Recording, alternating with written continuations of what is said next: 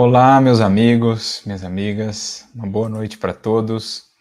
Que Jesus, nosso benfeitor e amigo de todos os momentos, nos abençoe, nos inspire. Estamos aqui para mais um estudo da obra Calma, aprendendo com esse querido benfeitor de nossos caminhos, esse professor de evangelho para as nossas vidas, que é Emmanuel. E agradecendo aí a presença de todos os amigos que estão conosco, sempre trazendo aí as suas contribuições, o seu carinho fraterno, né? As suas boas vibrações, para que unidos no mesmo diapasão de busca, de sentimento, de ideal, a gente possa crescer juntos, né? Aprender juntos. Então, nosso abraço aqui para o Ronaldo Santana, para Beatriz Palhas, para Elísia Rocha, é, todo mundo aqui no YouTube, né? O Cláudio Santos, também os amigos do Facebook. É, aqui Irene Souza, é, perdão, Irene Sansa, a Jussara Faustino, a Paula Moraes, a Dorinha Bertolani, lá de Bauru. A todos vocês, muita paz, muita luz, que Jesus inspire o nosso coração. Hoje nós vamos aqui para o capítulo 12 da obra relacionamento. E a gente vai ver que, em termos de estrutura, esse capítulo é um pouquinho diferente. Ele não vai ser só aquela composição de parágrafos mais curtos, ele vai ter alguns, alguns trechos mais longos e depois alguns parágrafos mais curtos. Então, Emmanuel muda um pouquinho a estrutura do capítulo, é, nesse capítulo 12. Mas, como sempre fazemos, né, começando pelo começo, pelo título, relacionamento.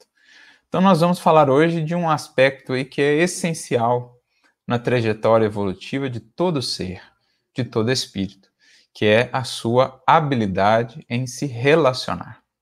O relacionamento ou as relações que estão na base do crescimento, do desenvolvimento do espírito.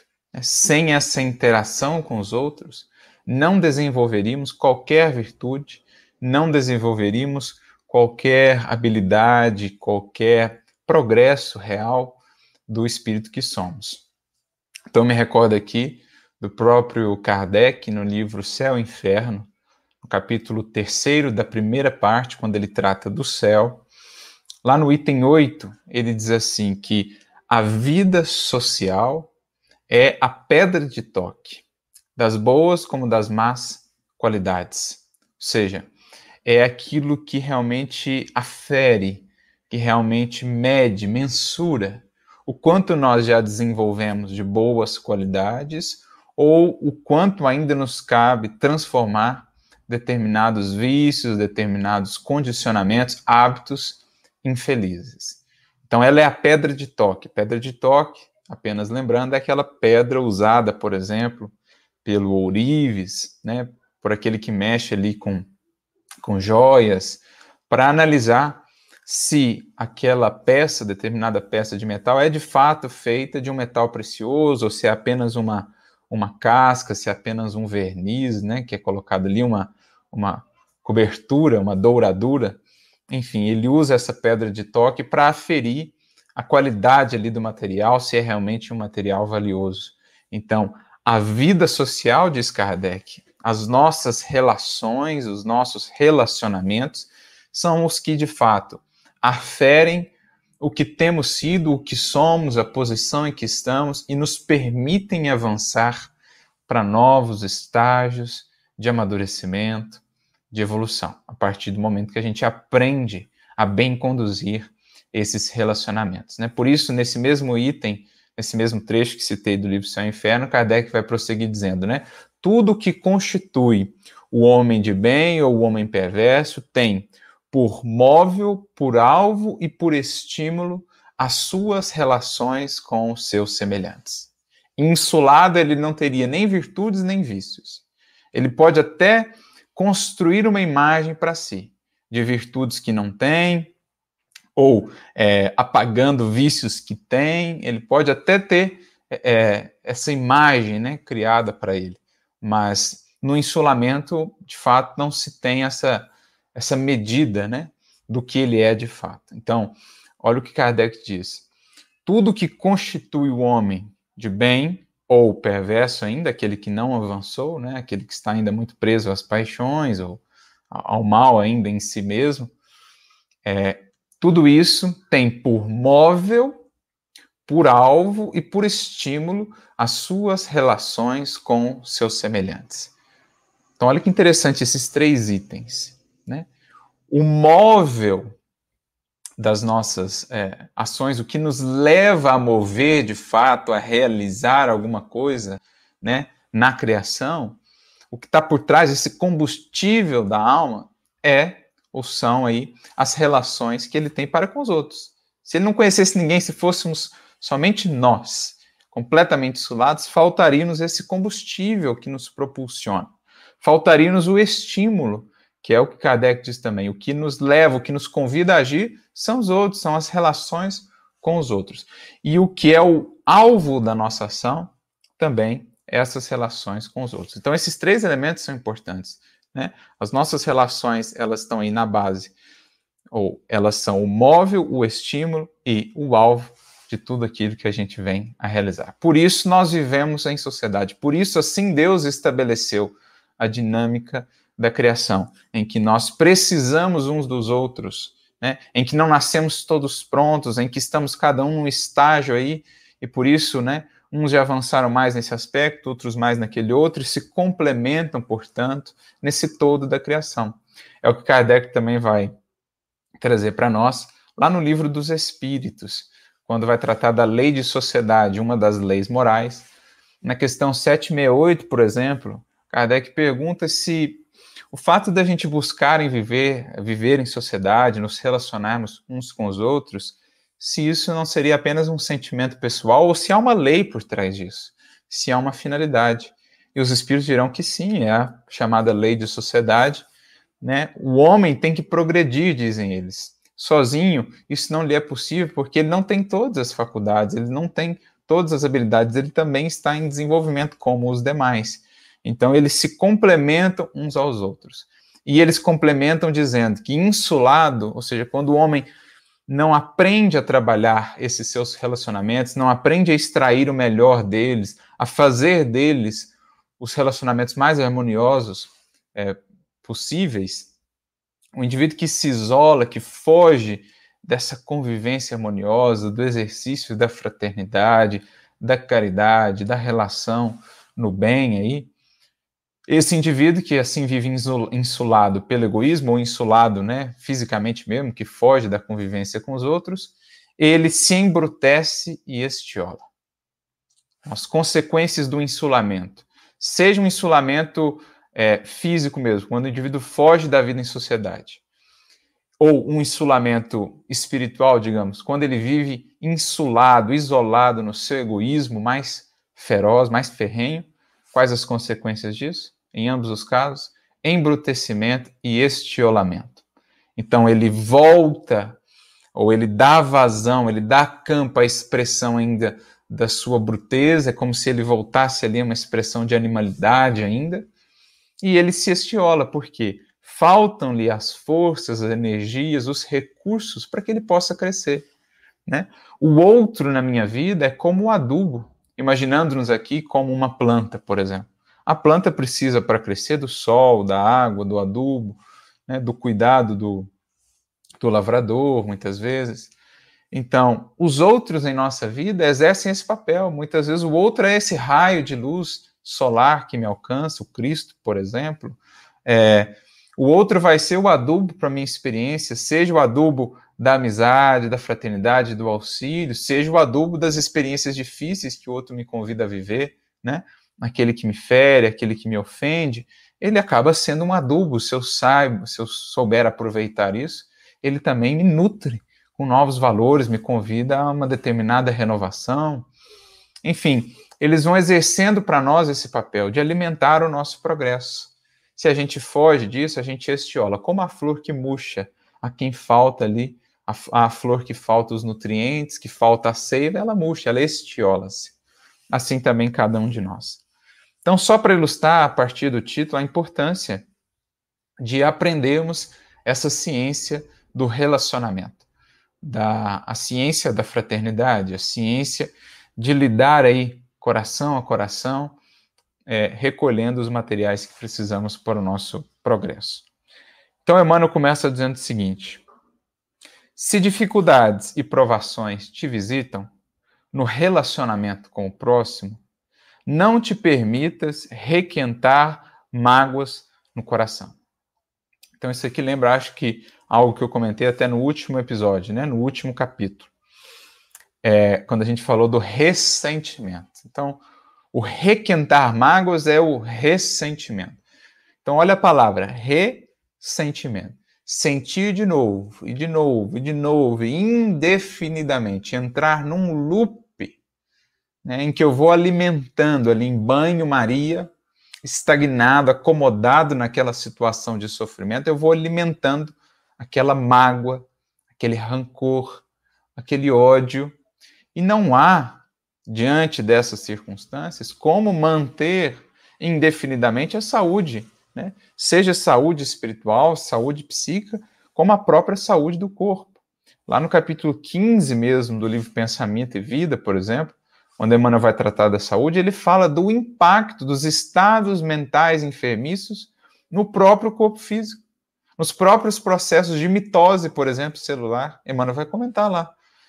Porque eu estou requentando, eu estou preso nesse loop de um sentimento destrutivo, de emoções que desagregam, né? que, que, que ferem o meu, o meu mundo interior, o meu psiquismo, as minhas próprias células, porque o pensamento também influencia o corpo somático, a gente aprende isso com a doutrina espírita também, e aí se eu fico nesse loop, daqui a pouco eu adoeço, daqui a pouco eu entro num processo obsessivo, né, me vinculo a mentes é, em perturbação, espíritos desencarnados, enfim, as consequências são as mais danosas para mim. Então é preciso, quanto antes, sair desse banho-maria, que representa também estagnação, porque muitas vezes a gente se acomoda no sofrimento. Né? O, o, o, muitas vezes, assim, por não querer fazer o movimento que o perdão nos pede, né? o movimento que a humildade aí, é, nos pede, que, que precisaríamos ter para sair desses estados né, de mágoa, de ressentimento, a gente se acomoda no sofrimento. E aí vai ficando né, nesse banho-maria, requentando mágoas muitas vezes cristalizado, estagnado naquilo, por anos a fio, uma existência inteira, às vezes, comprometendo todos os nossos âmbitos de realização no mundo. Eu me lembro até do próprio Cristo, né, no Apocalipse, quando ele diz: olha, que o morno não é uma condição boa. Como és morno, diz o Cristo lá, vomitar-te-ei. Uma palavra forte, mas no fundo ele quer dizer assim: a gente precisa evitar essas zonas, essas condições de estagnação, esse banho-maria que a gente às vezes fica parado ali, seja na mágoa, no ressentimento, numa desilusão, num processo de culpa. Tudo isso é, é, é ficar requentando coisa que de fato não é a renovação que buscamos. É preciso sim desse fogo do espírito, mas que nos renova, que nos transforma, que nos movimenta, né? O motor aí, a combustão. Não essa esse aquecimento do banho-maria, muitas vezes representando essa acomodação. E a gente acomoda-se muitas vezes até nas condições de sofrimento, porque é mais fácil sofrer do que remediar, porque o orgulho, para não dar o braço a torcer, muitas vezes ele prefere sofrer indefinidamente do que ceder aos chamados aí da humildade e do perdão. Então é importante sair o quanto antes desse estado, e por isso o mestre nos fala tanto sobre o perdão sobre a compreensão, sobre a misericórdia. Por isso, ele prossegue: deixa que a confiança na sabedoria divina te dissipe qualquer sombra do pensamento, lembrando o sol a desfazer nuvens diariamente para vitalizar e revitalizar os processos da vida. Então, olha que linda essa analogia de Emmanuel assim como o sol todos os dias traz a sua luz para vitalizar e revitalizar os processos da vida material, né? o orbe inteiro funciona a partir da energia que nos chega do sol, né? que é acolhida pelas plantas, que é energia então que alcança todos os, os reinos aí, né? É essa energia solar. sem isso a vida aqui não seria possível, ele transpõe isso para a nossa vida espiritual. O sol da sabedoria divina é esse que deveria visitar a nossa alma todos os dias para vitalizar e revitalizar os nossos processos interiores de vida. Para a gente sair né, desse loop, muitas vezes, de sofrimento, de mágoas, de ressentimentos, para a gente dissipar as nuvens de sombras, de inquietação, de revolta, para a gente realmente sentir o calor do amor de Deus, para a gente realmente sentir essa energia que nos move, que nos impulsiona adiante. Todos os dias a gente deveria buscar esse sol da sabedoria divina. E como é que a gente faz isso? Prece, estudo. Vocês percebam que não há segredo nenhum. Sempre a gente indica as mesmas coisas: prece, estudo, mas prece estudo constantes, regulares, feito de alma entregue. É o que o mestre quis dizer. Nem só de pão viverá o homem, mas de toda palavra que sai da boca de Deus. Eu preciso desse sol da sabedoria divina diariamente. Eu preciso abrir as janelas da minha alma para aquele que é a fonte da vida. Então a gente lembra o Evangelho segundo o Espiritismo, no capítulo 17, né? O homem no mundo, a mensagem bonita que tem lá no Evangelho segundo o Espiritismo, e o Espírito lá que traz a mensagem, falando, né? Sobre como vivemos aqui no mundo, ele diz que deveríamos elevar o nosso pensamento, remontar o nosso pensamento à fonte de todas as coisas, em tudo o que fizéssemos, para que essa lembrança viesse a santificar cada um de nossos atos. Então, orar a Deus não é simplesmente aquele momento mais formal em que eu paro, né, e, e falo ali, né, uma oração, expresso através do verbo uma oração. Pensar em Deus, né, guardar aquele sentimento de gratidão a Deus, tudo isso é oração. É a visita desse sol da sabedoria divina que vai dissipando todas as sombras, que vai trazendo um novo influxo de vida. Então a gente precisa todos os dias abrir as janelas da alma. Mas a mágoa é o cadeado fechado, né? Mas o, o orgulho que a gente não quer tentar renovar ali é essa janela fechada. Então a gente precisa aprender a recorrer às chaves da humildade e, e do sincero desejo né, de crescer, de aprendermos, para abrirmos sempre a nossa alma a essa luz solar da, uh, de Deus, do Criador. Para isso, é imperioso que a compreensão te presida os impulsos. E a compreensão terá, perdão, te fará saber que os outros são criaturas autônomas, gravitando sempre na direção de objetivos diferentes dos teus. Então, para que eu consiga renovar os meus relacionamentos, eu preciso que a compreensão presida os meus impulsos. Então, não mais relacionamentos pautados apenas nas paixões, nos interesses pessoais, né? naquilo que vem lá da animalidade, aquela sensação de posse sobre o outro, né? aquele, aquela busca de atender apenas ao sensorial, não. Agora eu preciso que a compreensão que vem do alto, que vem dessa comunhão com o divino, que ela possa alcançar os meus relacionamentos, todos eles, renovando-os, tirando-os apenas desse âmbito dos impulsos, o impulso da sexualidade, o impulso do interesse pessoal, do egoísmo. Muitas vezes é isso que está regendo as nossas relações. Não. Quando eu passo a acolher a luz solar do Evangelho, ela alcança as minhas relações e as eleva. Né? Ainda que o outro mantenha-se em outras buscas é, nessa mesma relação, mas de minha parte eu já começo a, a ter uma perspectiva diferente, a lidar, a proceder nesse relacionamento de maneira diferente, sendo conduzido pela compreensão.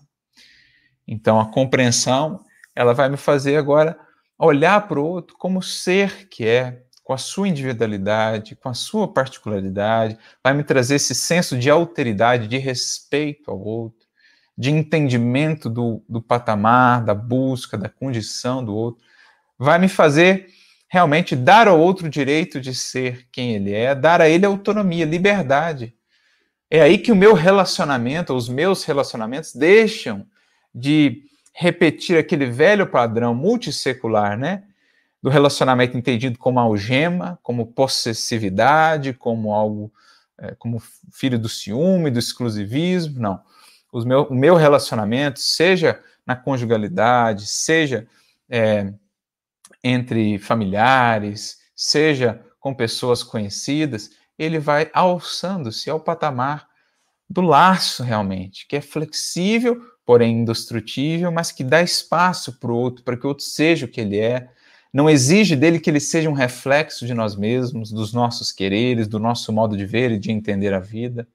Meu relacionamento deixa de ser algema para ser laço. Né? E por isso ainda muito mais indestrutível, mas também flexível no sentido de dar autonomia, de dar liberdade ao outro. Porque enquanto o meu relacionamento é pautado ainda nessa nesse espírito de possessividade, de impulso, na conjugalidade eu sempre estou ali, né, preso aos, aos fantasmas ou do ciúme, ou da possessividade, ou da imposição, né? No relacionamento com os meus familiares, eu estou preso ainda muito ao egoísmo, ao exclusivismo familiar. Eu tô, meus relacionamentos estão sempre presos ainda a esse a essa estreiteza. Mas se eu consigo renovar isso à luz da compreensão, tudo isso vai se tornando mais, mais suave, né? mais, mais proveitoso, pelo menos de nossa parte, nessa relação. Então, a compreensão que o Evangelho nos traz precisa penetrar, permear aí os nossos, os nossos relacionamentos, as nossas relações, renovando, sublimando-os. A certeza disso te livrará da solidão negativa capaz de induzir-te a desânimo e desespero. Ele põe aqui solidão negativa, porque, claro, existe uma solidão positiva, né, cultivada em determinados momentos, que é a solidão, por exemplo, quando você busca a prece, você com você mesmo e com Deus, a solidão de um estudo, quando você tem ali o seu momento de estudo, de reflexão, de meditação. A gente precisa aprender a conviver com a solidão, o estar com nós mesmos, conviver com o nosso silêncio. Ninguém será efetivamente livre se não aprender a conviver consigo mesmo, né? Nesse, nesse seu mundo interior, no silêncio, na solidão. Claro que conservar a solidão a todo tempo, aí é um problema. Aí ela vira essa solidão negativa. Quando a gente foge do relacionamento, quando a gente foge das outras pessoas, a gente, como falávamos lá né, na lei de sociedade, a gente perde as oportunidades de crescer, de aprender, de se renovar, a gente se fecha em si mesmo, o egoísmo muitas vezes é, se apodera de nós, fechamos aí no nosso casulo e aí entramos em processos complicados, né? De sombra, de depressão, de, de tristeza, de influência espiritual. A gente precisa dessa interação. Conjugar na vida prática, vida cotidiana, momentos de solidão, momentos de introspecção com momentos de relação, momentos de atuação, de convivência. Agora, quanto mais maduros estão esses nossos relacionamentos, mais a gente foge dessa dessa solidão negativa que nasce do egoísmo, que nasce da decepção em relação ao outro, que me faz me afastar, né, da, da experiência, da convivência com o outro. Não, mas a gente aprende a entender os outros, a estar com os outros, respeitando as suas condições, né, compreendendo a sua caminhada, as suas escolhas e a gente vai, a gente vai se imunizando contra as decepções, as desilusões, as tristezas que nascem desse, desse relacionamento ainda muito governado pelos impulsos, pelo egoísmo, né? pelo querer converter o outro ao nosso modo de ser.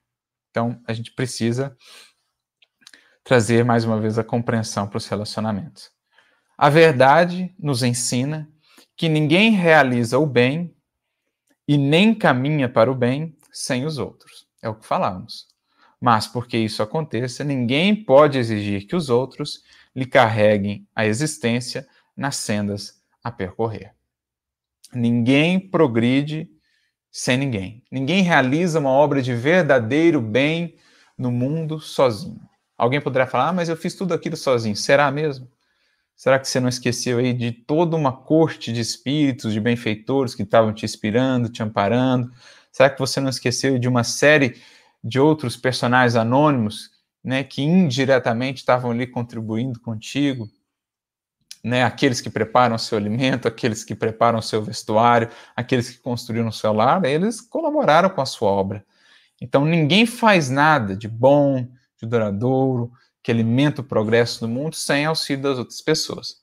Mas daí a exigir, né, que elas, como ele, como ele diz aqui, né, que os outros lhe carreguem a existência nas tendas da pecuária.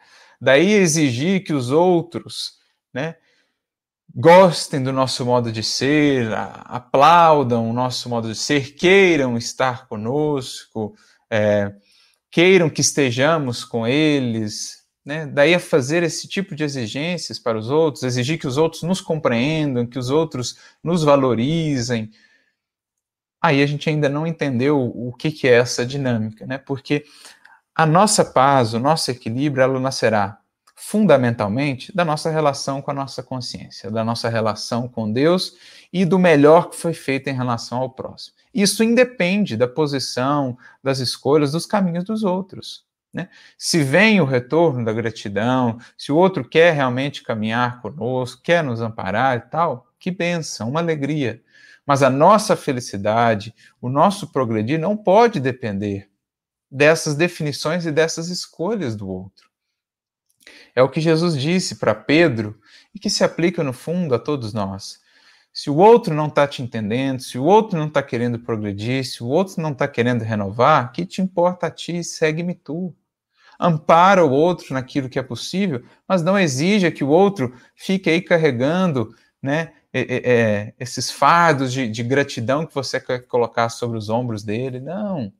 A gratidão, ela só nasce verdadeira quando ela é espontânea, quando a gente não precisa forçar nada. Essa é a gratidão, que é o perfume da vida. No mais, quando é forçada, aí não é verdadeira, não é sincera. E às vezes a gente fica colocando esse peso, esses fardos nos ombros dos outros, né? exigindo que, que nos entendam, exigindo que, que realmente façam o que esperamos, que, que nos agradeçam por isso e por aquilo outro. Não. Se o outro quiser levar com ele a sua lembrança nos seus caminhos, aí sim que benção. Se o outro quiser levar a lembrança de ti com ele nas suas caminhadas, nas sendas que vai trilhar, que benção. Se o outro quiser caminhar lado a lado contigo na jornada, que benção. Se não, ele é filho de Deus. São muitos, são todos os caminhos aí. No fundo, no fundo, haverão de conduzir a Deus. Segue o seu, segue aquilo que a tua consciência te aponta, aquilo que a bússola do teu coração te conduz a seguir e, e vai adiante, né? Mais cedo ou mais tarde, nossos caminhos se reencontram e, no fundo, quem ama nunca estará distante do ser amado, por mais que esse ser amado queira percorrer outros caminhos. A gente vê isso quantas vezes nas histórias de André Luiz, nas histórias que a gente vê nas reuniões mediúnicas, né, espíritos que estão acompanhando aí os seus seres amados à distância há tanto tempo, esperando que um dia eles queiram realmente alçar-se aos planos em que já estão. Um exemplo. Veja lá o caso de Matilde no livro Libertação. Aguardando o Gregório, cinco séculos, ele escolheu trilhar outros corações, ela deu a ele essa autonomia, mas ficou ali acompanhando, né? Porque o amor é um laço flexível, mas indestrutível. Ela ficou acompanhando, acompanhando no momento propício, que ele começou a abrir campo para a renovação, ela atuou. E aí né, aqueles corações se reencontraram para seguirem na jornada. Então, é aprender a dar ao outro essa autonomia. Os outros serão nossos cooperadores, intérpretes, associados e companheiros, enquanto isso, enquanto isso se lhes faça possível, ocorrendo o mesmo conosco em relação a eles. À vista disso, ama os amigos sem prendê-los sem, escraviza sem escravizá-los, sem prendê-los, porque o amor é liberdade, no sentido de que dá ao outro essa autonomia de ser o que é. O amor ele segue sempre alimentando o melhor no outro, mas respeitando profundamente as escolhas desse outro. Né? O amor jamais se destrói, jamais passará como diz o apóstolo Paulo, né? Mas ele sabe profundamente também esperar, aguardar o outro nas experiências que elegeu para si. Então, às vezes você tem lá aquele que foi seu cooperador por um tempo, agora ele não quer ser mais. É um coração querido, quis seguir outros caminhos. Pois bem, que seja feliz nos seus caminhos. Isso em nada arranha ou deveria arranhar a nossa amizade. Né? A gente vê é, é, o próprio mestre, por exemplo, o seu exemplo maior de como lidar com os amigos. Ele que deu tudo aos corações amigos. No momento que mais precisou, eles se afastaram. Mas isso em nada arranhou a sua relação com eles. Quando Pedro quis voltar, né? Ele acolheu ali os discípulos com todo carinho, foi ter com eles, né? os amparando, os, os inspirando para a tarefa que lhes cabia no Evangelho. Então, ele deixou eles seguirem os caminhos e aguardou. O amor sabe esperar, o amor sabe alimentar o que há de melhor. Esse terá sido o sustentáculo de tuas esperanças por muito tempo. Entretanto, é possível surja um dia em que não consiga permanecer inteiramente ao teu lado, em face de novas tarefas que lhe despontam na senda. Outro te entendia os propósitos até ontem. No entanto, experiências que se lhe fizeram necessárias alteraram-lhe provisoriamente os raciocínios. Aceita-os quais se mostram, continuando a agir no exercício do bem e seguindo adiante na construção da vida melhor em ti mesmo. Ou seja, que te importa a ti? Se ele se afastou, se ele quis seguir outros caminhos, segue investindo no teu progresso aí, né, investindo na construção do bem, dessa vida melhor em ti mesmo, porque assim você vai estar tá mais ainda, ou melhor ainda, contribuindo para com aquele coração querido, mesmo à distância. Quando ele retornar, quando os caminhos se cruzarem novamente, o encontro será ainda mais alegre, porque você terá avançado mais na senda da compreensão e, e o amor estará ainda mais depurado, a amizade será ainda fonte de maiores alegrias. Então é o que Jesus fala para Simão Pedro, né? Talvez refletindo o que ele mesmo demonstraria pouco tempo depois. Isso está no, no, diálogo de Jesus com Simão Pedro lá no, no, livro Boa Nova, capítulo 12, em que Jesus fala assim, né, que o nosso coração deve ser uma sempre uma sala aberta aos nossos amigos, a esses laços misteriosos que nos conduzem a Deus. Que os melhores momentos da nossa vida nós os gastamos buscando alegrar as suas vidas, melhorar as suas vidas, mas que, ainda que esses amigos é, venham se tornar, é, venham se afastar de nós, ou mesmo se tornar nossos adversários, jamais poderão nos tomar aquilo que é o tesouro mais valioso, o que lhes fizemos de bem, o bem que buscamos levar até eles. Isso deve ser a nutrição da nossa alma. Não o retorno, não a expectativa sobre o reconhecimento, não. O que nos alegra é o que de bom já demos algum dia a Ele, as horas que gastamos naquela amizade, o que já investimos naquele coração, isso é o que nos nutre. Né? Ainda que ele se afastasse, ainda que ele se convertesse em nossos algozes, diz lá Jesus, não poderiam jamais nos tirar essa alegria de algo já lhes ter feito de bom. Essa é a grande alegria da amizade. A amizade, o seu tesouro maior, não está naquilo que a gente recebe, mas naquilo que a gente dá. Porque amizade é partilhar. Amizade é partilha. Quando eu dou o meu melhor aos meus amigos. O próprio mestre, quando no discurso que ele tem ali na, na última ceia, como está lá no Evangelho de João, ele fala: Já não mais vos chamo servos, mas amigos. Né? Jesus elege o título de amigos aí como o maior de todos os títulos, junto ao de irmão, talvez. E Jesus diz assim: já não vos, já não vos chamo mais servos, mas amigos, porque tudo quanto eu conheci, tudo quanto eu recebi de meu Pai, vos dei a conhecer. Então, nós temos aí uma, uma definição de amizade do próprio Cristo. Para o Cristo, o que é amizade? é aquele que aprende a compartilhar o que tem de melhor com seus amigos, sem esperar em nada, né? Em termos de retorno desses amigos. Como ele fez? Ele compartilhou o que tinha de melhor com eles, as suas lições, o seu amor, a sua presença, a sua amizade. No momento que ele mais precisou, eles faltaram. Mas isso, de maneira nenhuma, diminuiu a sua alegria, né, o seu carinho por aqueles corações. Tanto que ele mesmo depois os ampara, os ajuda a se reerguerem para a tarefa que teriam. Essa é a definição de amizade para o Cristo. É dar o que há de mais precioso, não de, de posses materiais, não de valores exteriores, estou falando internamente. Quando eu dou o meu tempo a alguém, quando eu dou o meu ouvido, a minha escuta a alguém, quando eu dou o meu conselho mais sincero, mais amoroso, quando eu dou uma indicação de, um, de uma leitura, enfim, isso é, é amizade no sentido em que o Cristo nos apresenta a amizade. E ele dá, contando com alegria que daí por diante passa a ser sempre dele, de algo ter dado, por mais que o outro ainda não consiga entender. Um dia certamente entenderá, porque toda sementeira de amor, ela não se perde jamais. Nenhuma sementeira de amor se perde. Um dia há de frutificar. Qualquer semente de amor lançada num coração, um dia há de se converter num fruto. É, é esse o espírito que nós estamos dependendo aqui das orientações de Emmanuel. Ninguém aprende algo de bom e nem melhora a si mesmo sem os outros.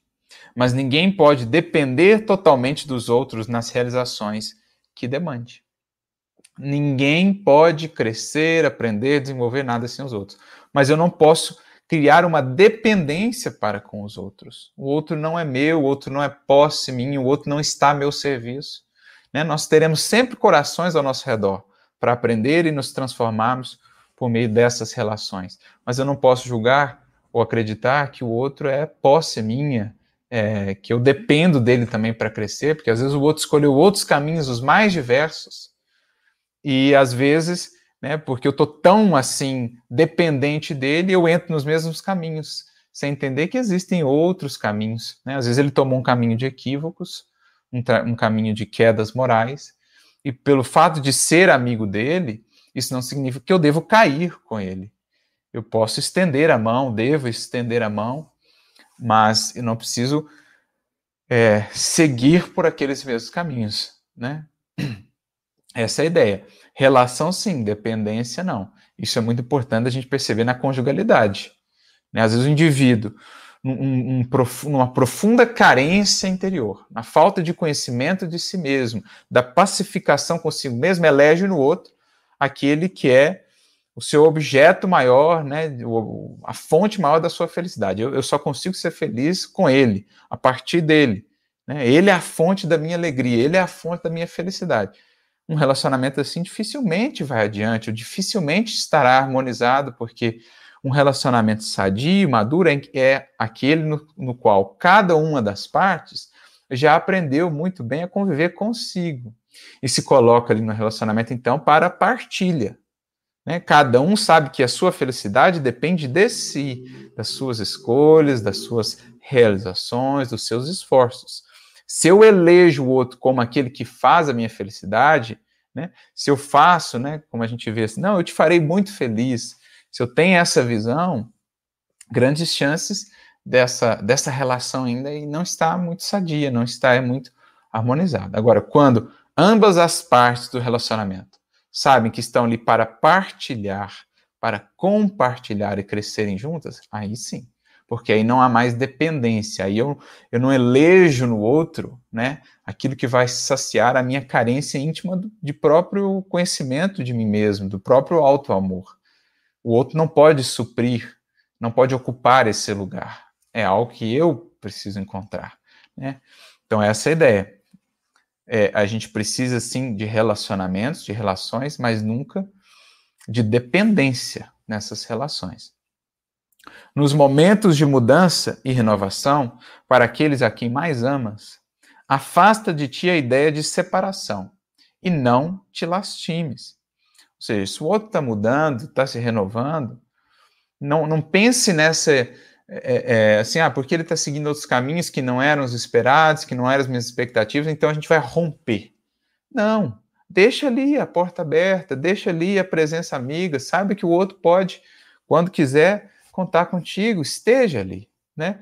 O Emmanuel mesmo vai dizer, por que cortar quando a gente pode apenas desamarrar? Porque às vezes o outro está tomando caminhos diferentes, aí a gente se revolta e corta relações, né? Briga, é agressivo, fere o outro, complica as circunstâncias. Não, se o outro está querendo seguir caminho, desamarra ao invés de cortar. Porque depois é fácil amarrar de novo. Quando o outro quiser se reaproximar ali mais adiante, a gente nunca sabe as circunstâncias da vida, os caminhos que serão tomados. Então, afasta de ti essa ideia de separação. São apenas caminhos que momentaneamente se afastam, mas pelo coração, mantenha-se ligado àquele, emitindo para ele os melhores anseios, as melhores vibrações, desejando-lhe saúde, desejando-lhe paz, desejando-lhe inspiração para suas escolhas, né? Não, não cria essa separação interna no seu coração, isolando o outro, excluindo o outro do, do digamos assim, do corpo, né? Do, dos seus afetos, do grupo dos seus afetos. Então, mantenha esse afeto aí, mantenha esse carinho, essa chama bem acesa, dando essa liberdade, essa flexibilidade. Então, o que Emmanuel dizia para o Chico, né? Quando. É, é, por que cortar se a gente pode simplesmente é, desenlaçar para depois enlaçar novamente?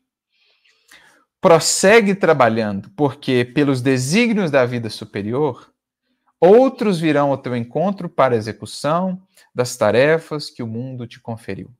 E os que se afastam de ti voltarão depois, com mais força de amor, a fim de te auxiliarem ou serem auxiliados. Então, assumi lá uma tarefa na casa espírita, estava ali com corações queridos. Aí, de repente, um ali debandou, o outro debandou. Segue firme, segue confiante. Deus, os desígnios superiores aproximam outros corações de nós e mais tarde haveremos de reencontrar aqueles amigos queridos, né? Uh, a gente, o próprio Chico mesmo, por vezes ele foi chamado a, a seguir caminhos diferentes, de corações queridos, corações queridos se afastaram é, é, do dele, buscando outros caminhos, mas ele seguiu firme, e a misericórdia divina foi reajustando, foi aproximando novos corações, ele precisou mudar de cidade em determinado momento, mas aí formou ali uma outra família é, de auxílio espiritual também, que esteve ali com ele, enfim. A gente vê Emmanuel meio que falando aqui com o próprio Chico também, que soube manter isso, né? Então nós também, seja numa atividade espírita, seja num projeto que a gente estava estabelecendo juntos.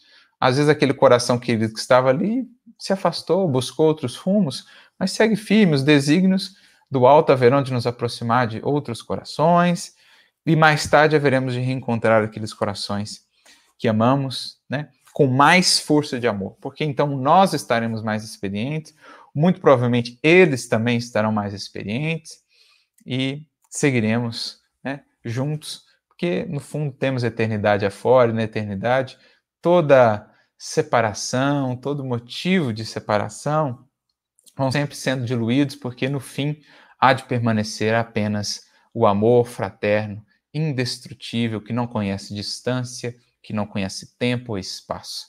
Isso é o que há de prevalecer lá na eternidade. Até lá nós estamos construindo pelos vários caminhos que cada um vamos percorrendo. E então, no último trecho, ele diz: a verdade não se deteriora. A verdade é o que ela é, eterna e imutável como o próprio Criador. Por mais que eu queira manipular, moldar a, verdade aos meus interesses, ela não se deteriora. Eu nada posso contra a verdade, diria Paulo, apenas a favor dela. Não, não acredito na lei de gravidade. Isso não altera em nada a verdade da lei de gravidade. Não, não acredito na reencarnação. Isso não altera em nada a verdade da lei de reencarnação. Não, não acredito em Deus. Isso não altera em nada a realidade da presença divina a conduzir os nossos destinos. Então a verdade não se deteriora. Somente perde os seres queridos aquele que possessivamente os procura. Então, se eu se eu não respeito esse movimento do outro, esse espaço do outro, essa autonomia do outro e quero sufocá-lo nesse relacionamento, aí eu mais o afasto ainda. Aí eu mais deterioro, prejudico esse relacionamento ainda. Né? Então, somente pede esses seres queridos aquele que possessivamente os procura. Agora, aquele outro que sabe dar esse espaço, que sabe que o amor é laço libertador, e indestrutível, né? E sabe que o amor não conhece distâncias, não conhece separação, nem mesmo a da morte. Esse sabe que estará junto ao coração amado, onde quer que ele esteja, nos caminhos que tenha seguido, mesmo se já tenha partido antes de nós. Essa é uma verdade né, do universo que não se deteriora. O amor não se deteriora. O amor, se é verdadeiro, ele não conhece espaço, tempo, nem mesmo a morte o pode destruir ou arranhar. Essa é uma verdade que não se deteriora. Verdade é essa profundamente consoladora, quando a entendemos. Quando compreendemos que no amor ou em amando vivemos já no clima da eternidade. Estamos sempre juntos do ser amado quando nos propomos a amar. Agora, se o meu amor reflete ainda muito possessividade, egoísmo, né? É, esse sufocamento do outro, esse querer moldar o outro ao nosso entendimento, ao nosso modo de ser, aí eu, eu abalo muitas vezes essa relação, eu complico, eu dificulto ainda mais, afasto o outro ainda mais, o que vai dar mais trabalho depois para reajustar, né, para refazer. O amor, ele se assenta na renúncia, que é o que Jesus diz a Simão Pedro lá no capítulo 12 do livro Boa Nova. É a sua própria essência, né, a sua própria razão de ser. O amor verdadeiro é aquele que renuncia, ele se alegra com o doar. Ele, ele sabe alimentar, nutrir o coração amado onde quer que ele esteja. Então, né, seguindo, ele diz: somente pede os seres queridos aquele que possessivamente os procura quando se fazem distantes, porquanto quem ama, ama sempre, de tal modo que, ainda mesmo quando os corações amados se distanciam, seja porque seguiram outros caminhos, seja porque partiram antes de nós para a vida espiritual, o coração que ama prossegue amando-os e abençoando-os, sabendo conscientemente que, pelas forças do Espírito, jamais deles se afastará. Assim foi com Cristo que amou os discípulos e segue amando a cada um de nós sempre. Onde quer que ele esteja agora, o seu amor nos alcança, porque o amor não conhece distância, nem tempo, nem qualquer barreira. Ele seguiu amando Pedro, João, Tiago, Tomé, todos os discípulos, quando estes se afastaram dele no jardim do Getsemane e seguiu amando-os tanto que depois da cruz não conseguiram se afastar dele. Consegui, continuaram pensando e pensando nele, e esse seu amor, que jamais se abalou, foi o que de fato os congregou novamente para a obra do Evangelho. Porque aquele que ama, ele marcou para sempre o coração amado. Mais cedo ou mais tarde, aquele coração amado vai ali estar junto com ele também nesse relacionamento que há de permanecer para a eternidade afora, que é o do amor fraterno. O amor libertando conquista. O amor renunciando atrai. O amor, né, doando se enriquece. Essa é a grande dinâmica, é a verdade que não se deteriora na criação divina e é o que Jesus nos ensinou. Quando dele temos nos afastado muitas vezes ao longo das várias existências, porque Ele segue nos amando apesar da distância que nós mesmos buscamos, é que nós, repetidas vezes, voltamos, buscamos e sentimos a necessidade de estar mais junto dele. Porque o amor é como a gravidade, é como a força da gravitação atraindo né, é, os corações amados para que possam realmente se, se nutrir dessa força, a força do amor. Era isso, amigos. Eram essas as nossas reflexões de hoje. Que a gente possa realmente enriquecer cada uma de nossas relações, seja conjugal, seja na família, seja no trabalho, seja no centro espírita, que a gente possa enriquecer esses relacionamentos com a compreensão, com essa força do amor, porque então serão verdadeiros canais né, de, de aprendizado, de enriquecimento mútuo para as duas partes aí envolvidas. Que Jesus nos inspire sempre nessa busca.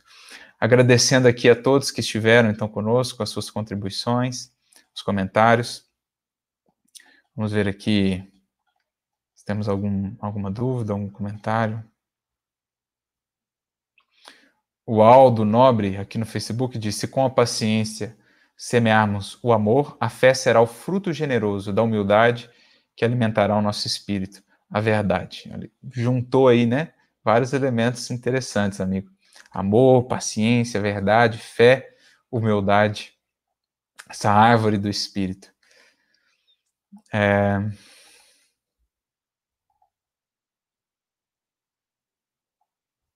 Vamos ver aqui.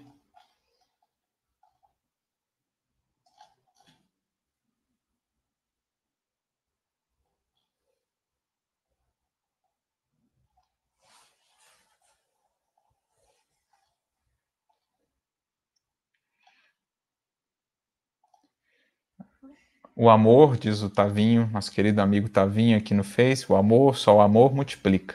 Tudo que ele toca, ele multiplica e eterniza. Né? O tempo só conserva aquilo que foi feito por amor, já dizia Alta de Souza. A Patrícia, querida amiga aqui no YouTube, aprenda a viver contente em toda e qualquer situação. Boa lembrança do estudo que nós fizemos ontem, né, de Paulo, Caminho, Verdade e Vida 29, contentar-se. A Tâmara, querida amiga também aqui no YouTube, é que não sabemos esperar o tempo do outro. Temos muito a aprender. Exatamente, querida. Com o Cristo, né? A gente vai aprendendo essa ciência do esperar. Paulo mesmo vai definir muito bem o amor, capítulo 13 da sua primeira carta aos Coríntios. O amor tudo espera, o amor tudo suporta, o amor tudo crê, o amor tudo sofre no sentido de tudo vivencia. Realmente, o amor sabe esperar e sabe seguir alimentando o que há de melhor no coração amado.